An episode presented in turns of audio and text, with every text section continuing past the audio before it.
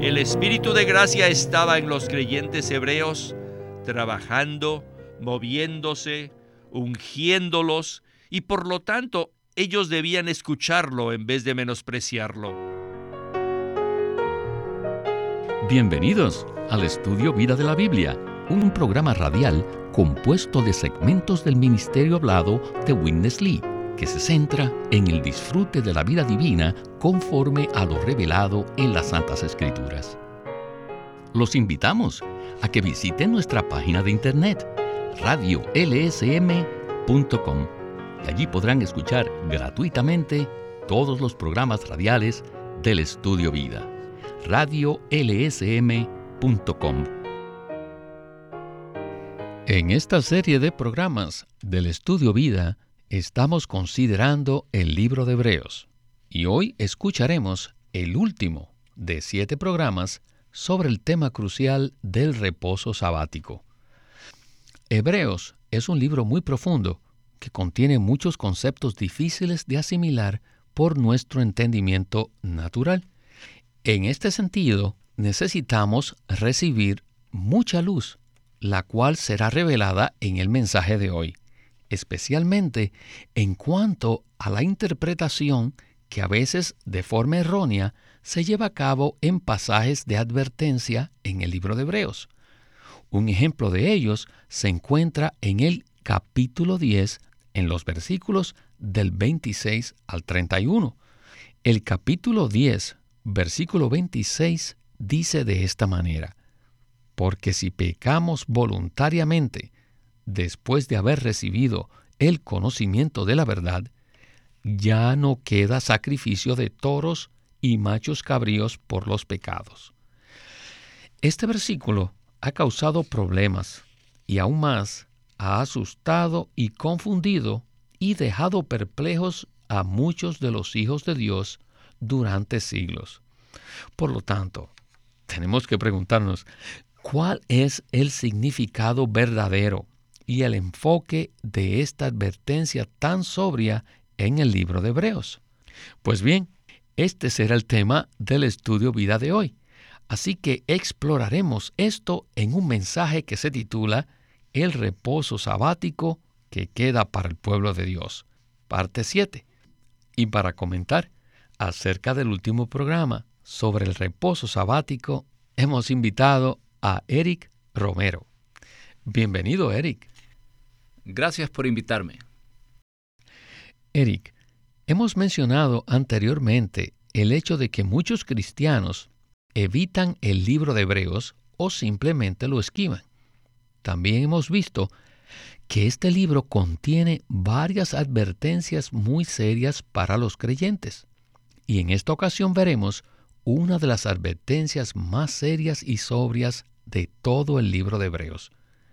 Claro, no me gusta especular, pero me atrevo a decir que es probable que una razón por la cual los creyentes descuidamos este libro se debe a las advertencias serias que contiene y a la incapacidad que tenemos para comprenderlas de una manera apropiada. Ahora, en cuanto a esto, Eric, ¿qué nos podría usted decir? Sin duda, no estamos aquí para especular, pero creo que esta es una de las razones por las cuales los cristianos evitan hacer un estudio riguroso de Hebreos. Algunos de estos pasajes nos asustan innecesariamente, debido a que carecemos de la visión apropiada. No obstante, quiero aprovechar la oportunidad para decir que la razón primordial por la que pasamos por alto el libro de Hebreos se debe a que es muy difícil de entender porque es alimento sólido. Es una palabra de justicia, y muchos no tienen el apetito por este tipo de palabra, o simplemente no han crecido en el Señor lo suficiente como para tener la capacidad de entrar en el pensamiento profundo de este libro. Muchísimas gracias por esta palabra de introducción. Bueno, sin más preámbulos, escuchemos a Winnesley en el primer segmento de este estudio vida tan profundo. Adelante. In this book, Maya, you have five warnings. En este libro, vaya, encontramos cinco advertencias. Now, the fourth warning is in chapter 10, verse 26. La cuarta advertencia se encuentra en el capítulo 10, versículo 26, que dice, For if we sin, Porque si pecamos voluntariamente, después de haber recibido el conocimiento de la verdad. Para poder comprender este versículo, debemos regresar al versículo anterior, el 25, como lo indica la palabra por qué, al comienzo del versículo 26. El versículo 25 nos dice, no dejando de congregarnos, como algunos tienen por costumbre. Pecar voluntariamente es dejar de reunirse. Los cristianos hebreos todavía debatían entre el judaísmo y la iglesia. Ellos eran cristianos y también eran judíos. Ellos estaban en el medio y por ese motivo dudaban si debían abandonar la iglesia y regresar al judaísmo o por el contrario, abandonar el judaísmo y quedarse en la iglesia. ¿Y dónde está la iglesia? La iglesia se encuentra en la asamblea, en las reuniones. Por lo tanto, si los creyentes hebreos dejaban de reunirse, habían abandonado la vida de iglesia. El hecho de que ellos abandonaran las reuniones de la iglesia significaba que ellos estaban pecando voluntariamente después de haber recibido el conocimiento de la verdad. El escritor parecía decirles, si vosotros abandonáis la vida de iglesia y regresáis al judaísmo para ofrecer sacrificios por el pecado, entonces ya no queda un sacrificio por el pecado. Este es el significado correcto de esta expresión. No significa que si pecamos, nuestros pecados ya no podrán ser perdonados. ¿Me comprenden? Esto significa que los tipos del Antiguo Testamento han terminado y que ahora han sido reemplazados por Cristo.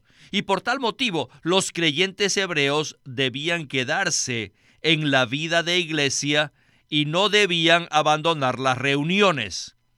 No obstante, si ellos abandonaban la iglesia, o sea, si ya no se reunían más y regresaban al judaísmo para seguir ofreciendo sacrificios por los pecados, estarían pecando voluntariamente y ofreciendo sacrificios en vano, pues tales sacrificios por el pecado ya no tienen más cabida en la economía de Dios.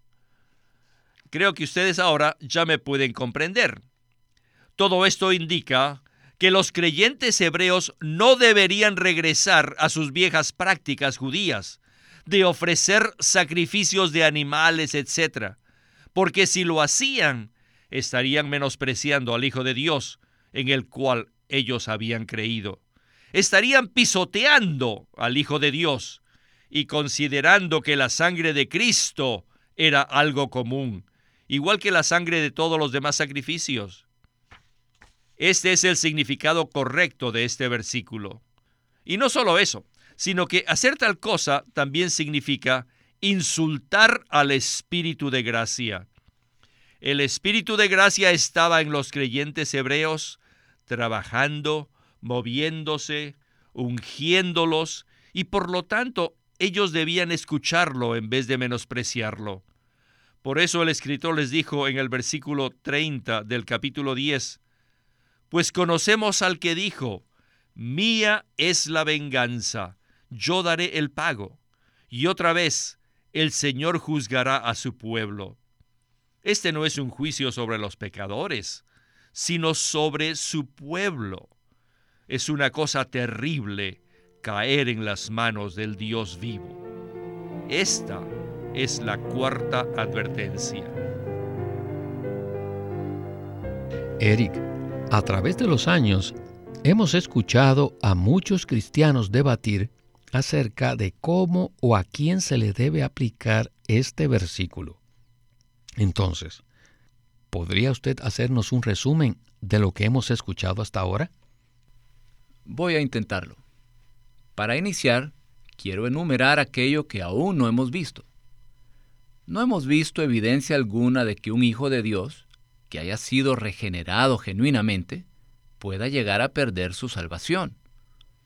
Tampoco hemos escuchado enseñanza alguna que nos diga que si desobedecemos al Señor en forma deliberada y pecamos, no podremos ser perdonados porque la muerte del Señor en la cruz de alguna manera no cubre eso.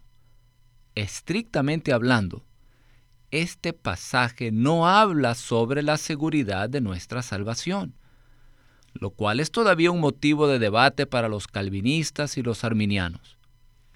Una vez que creemos en el Señor Jesús y le recibimos, nacemos de Dios y somos regenerados.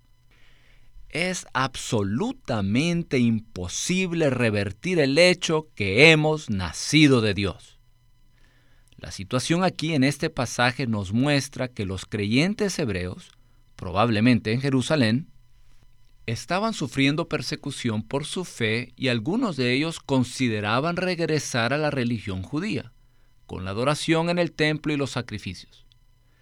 El conocimiento de la verdad que se menciona en el versículo 26 es el conocimiento de que Cristo, como la ofrenda por el pecado, ha reemplazado todas las ofrendas consigo mismo.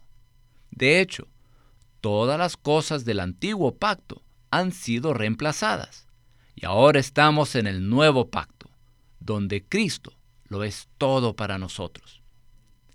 Si alguien bajo la presión de la persecución, peca al regresar a adorar en el templo y al ofrecer la sangre de animales, descubrirá que ya no queda sacrificio alguno por los pecados. Los sacrificios animales han sido reemplazados por el único sacrificio de Cristo.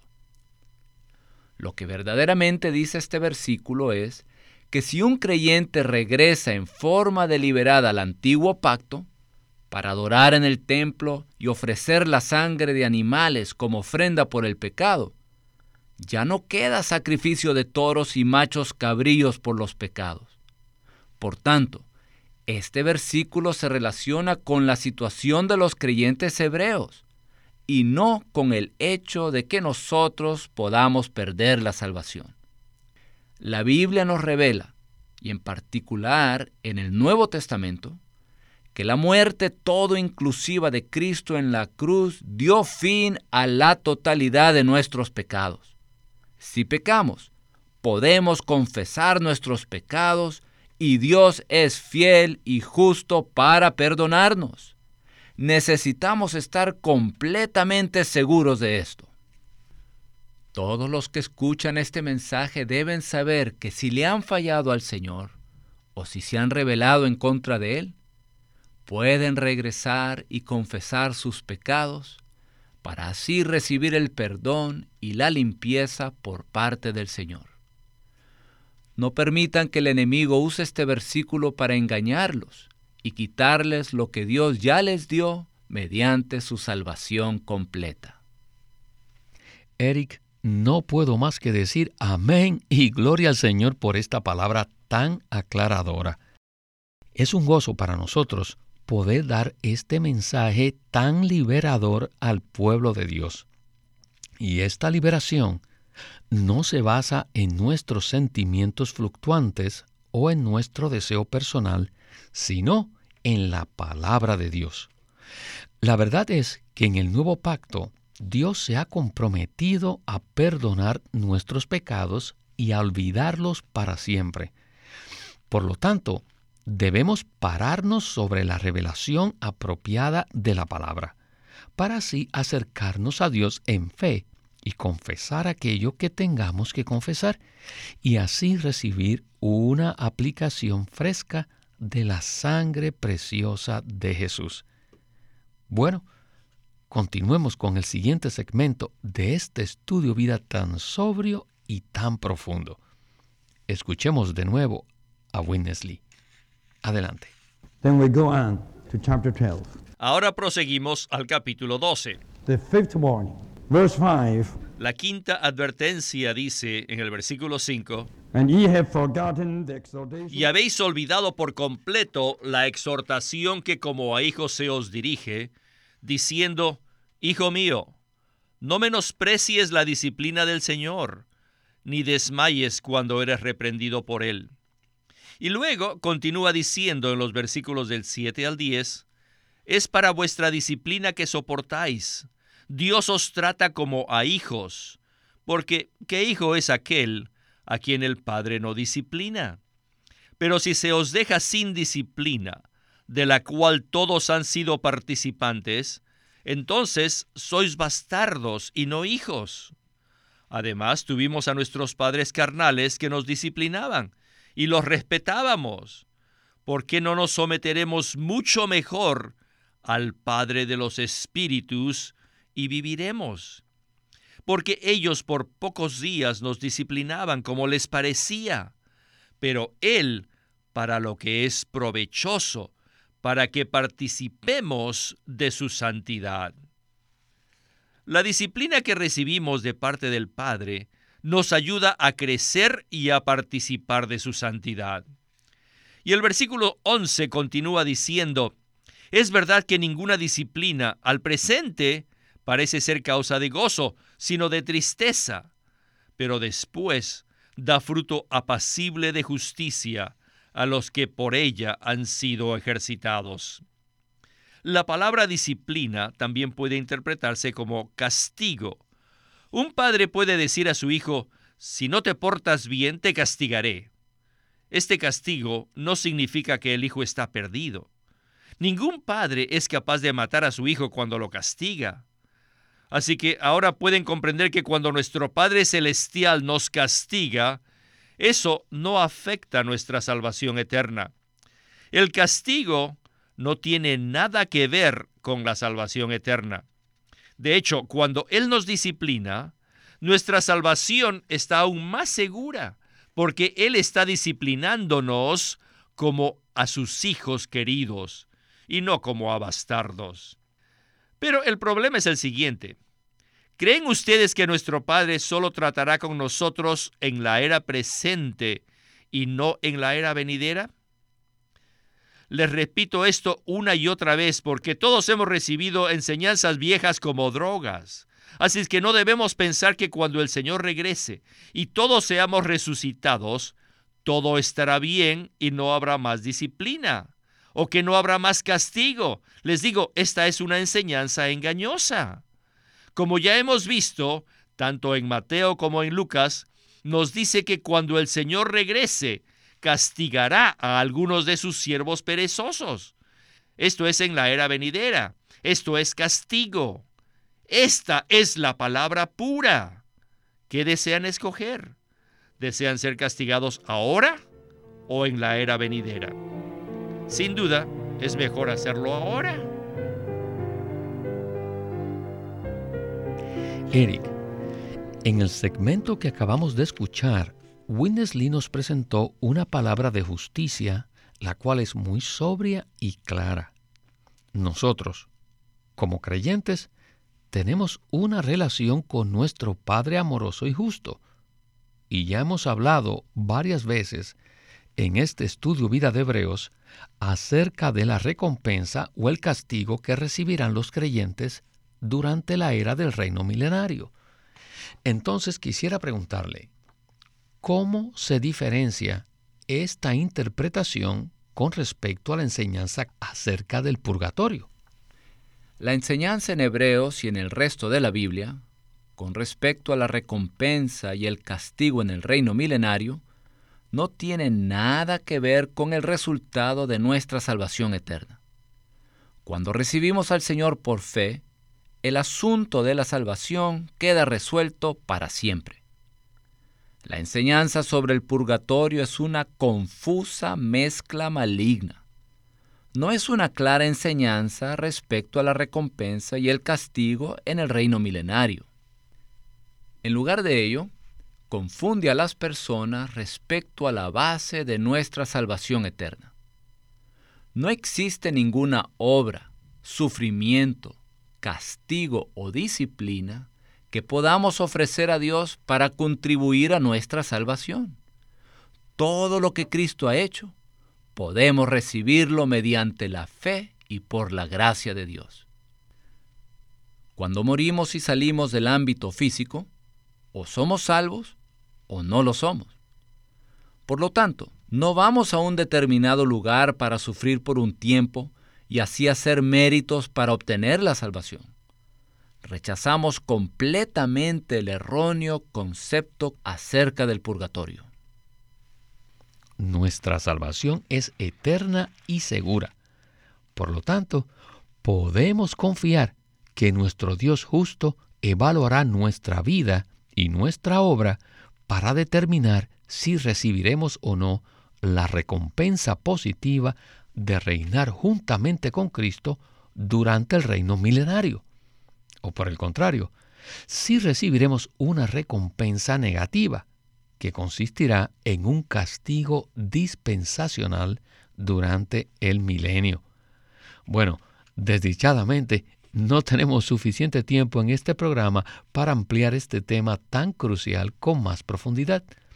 Ahora, regresemos por última vez con Winnesley para escuchar una palabra breve de conclusión a este mensaje. Adelante. Now you understand Ahora ya pueden comprender what does it mean to enter into the Sabbath rest. qué es lo que significa entrar en el reposo sabático. El libro de Hebreos nos dice varias veces que Cristo está sentado en los cielos. Pero, ¿qué está haciendo allí? Está descansando, disfrutando del reposo. Hoy en día estamos en el reposo sabático porque la iglesia ha sido producida para ser la satisfacción de Dios. Pero existe el peligro que abandonemos la vida de iglesia. Si llegamos a hacer tal cosa, estaremos vagando en el desierto. Muy cierto, este es un peligro potencial para todos nosotros. La vida apropiada de iglesia, el reino milenario y el segundo mejor reposo sabático están conectados en este pasaje. Sin embargo, muchos queridos hermanos y hermanas en el Señor no tienen claro en qué consiste cada uno de estos aspectos cruciales.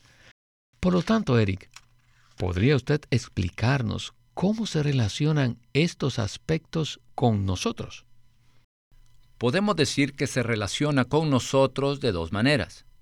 Y estas dos maneras tienen que ver con dos diferentes eras.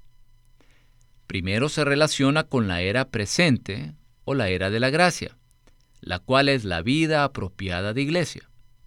Y segundo, se relaciona con nuestra situación en la era venidera, la cual no es la eternidad, sino la era del reino milenario. Cristo mismo es la realidad del sábado, del reposo sabático. Pero en el libro de Hebreos se nos dice que este reposo maravilloso no es solo en Cristo, sino que también este reposo se relaciona con la casa de Dios, con el edificio de Dios, es decir, con la vida apropiada de iglesia. Si comprendemos correctamente esta porción de Hebreos, tendremos en alta estima la vida genuina de iglesia revelada en el Nuevo Testamento. Para nuestra vida espiritual, es una gran diferencia si estamos o no en el reposo sabático actual de Cristo con la iglesia. No solo habrá un reposo en esta era, sino también en la era venidera y por supuesto también en la eternidad. El reposo en la era venidera será el reposo durante el reino milenario, tiempo en el cual Cristo, como Hijo primogénito, reinará en la tierra junto con sus muchos hermanos vencedores. ¿Será que podremos participar del reposo sabático durante la era del reino? La manera de poder hacerlo consiste en reposar durante la era presente, en la vida de iglesia como el edificio de Dios. Dios en su economía tiene una manera que Él ha ordenado respecto a la vida cristiana y a la vida de iglesia. Si seguimos la manera ordenada por Dios, en especial con respecto a la vida de iglesia, entraremos en el reposo en esta era. Si permanecemos hoy en día en el reposo sabático, al disfrutar a Cristo como nuestro todo en la vida de iglesia, tendremos la mejor oportunidad de estar preparados para entrar en el reposo sabático en la era venidera del reino. Dios desea llevar a cabo su economía y nosotros hemos sido salvos para ser uno con Dios en su economía en la era presente. Entonces, si logramos llevar a cabo su propósito eterno, entraremos en el reposo del reino. Si no lo hacemos, la era del reino no será un reposo para nosotros, sino más bien un tiempo de disciplina. Todos nosotros necesitamos poner atención a esta sobria advertencia. Creo que este mensaje nos ha presentado estas advertencias serias en Hebreos de una manera clara y completa, pero también creo que todos hemos sido aliviados y animados, porque se nos ha revelado una manera clara de entrar en el reposo. Eric, muchas gracias por su ayuda y por sus comentarios. Muchas gracias por la invitación. Este es Víctor Molina haciendo la voz de Chris Wilde, Eric Romero la de Roncangas y Walter Ortiz la de Winnesley.